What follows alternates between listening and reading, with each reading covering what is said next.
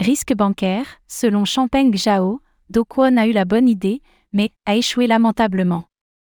En réponse aux événements ayant impacté l'USDC de Circle, Champagne Zhao, le PDG de Binance, est revenu sur le risque bancaire et le danger que cela faisait peser sur les stablecoins soutenus par une monnaie fiduciaire.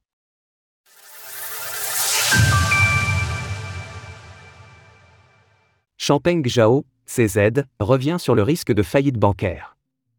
En marge de la panique sur l'USDC causée par l'affaire Silicon Valley Bank, Champagne Zhao, CZ, le PDG et fondateur de Binance, s'est livré à quelques réflexions sur Twitter au sujet du risque de faillite bancaire. En premier lieu, il a indiqué que les banques représentaient un risque pour les stablecoins soutenus par une monnaie fiduciaire, à la suite de cette discussion, lorsqu'un utilisateur a commenté que nous aurions besoin de stablecoins soutenus par des crypto-monnaies. CZ a donné du crédit aux stablecoins algorithmiques, faisant écho à ses propos du mois dernier, mais en soulignant l'échec de l'UST. En fait, Do Kwon a eu la bonne idée, mais a échoué lamentablement lors de son exécution. Dans un second temps, le PDG de Binance a également recommandé la lecture d'un livre traitant des erreurs dans le monde de l'économie, Economics in One Lesson d'Henri Hazlitt. Plus tôt dans la journée de samedi, CZ a aussi partagé un article de Yahoo!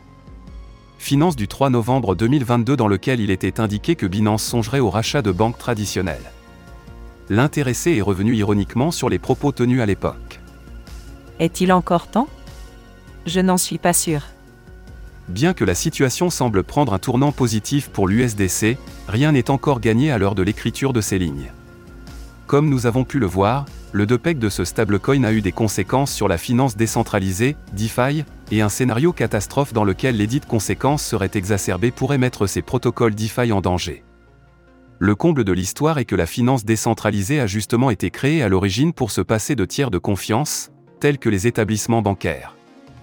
C'est d'ailleurs en raison de ce même scepticisme que Bitcoin, BTC, a vu le jour, ce qui peut expliquer que celui-ci ne se soit pas effondré hier au milieu de la panique environnante, les investisseurs préférant se détourner des stablecoins au profit des autres crypto-monnaies.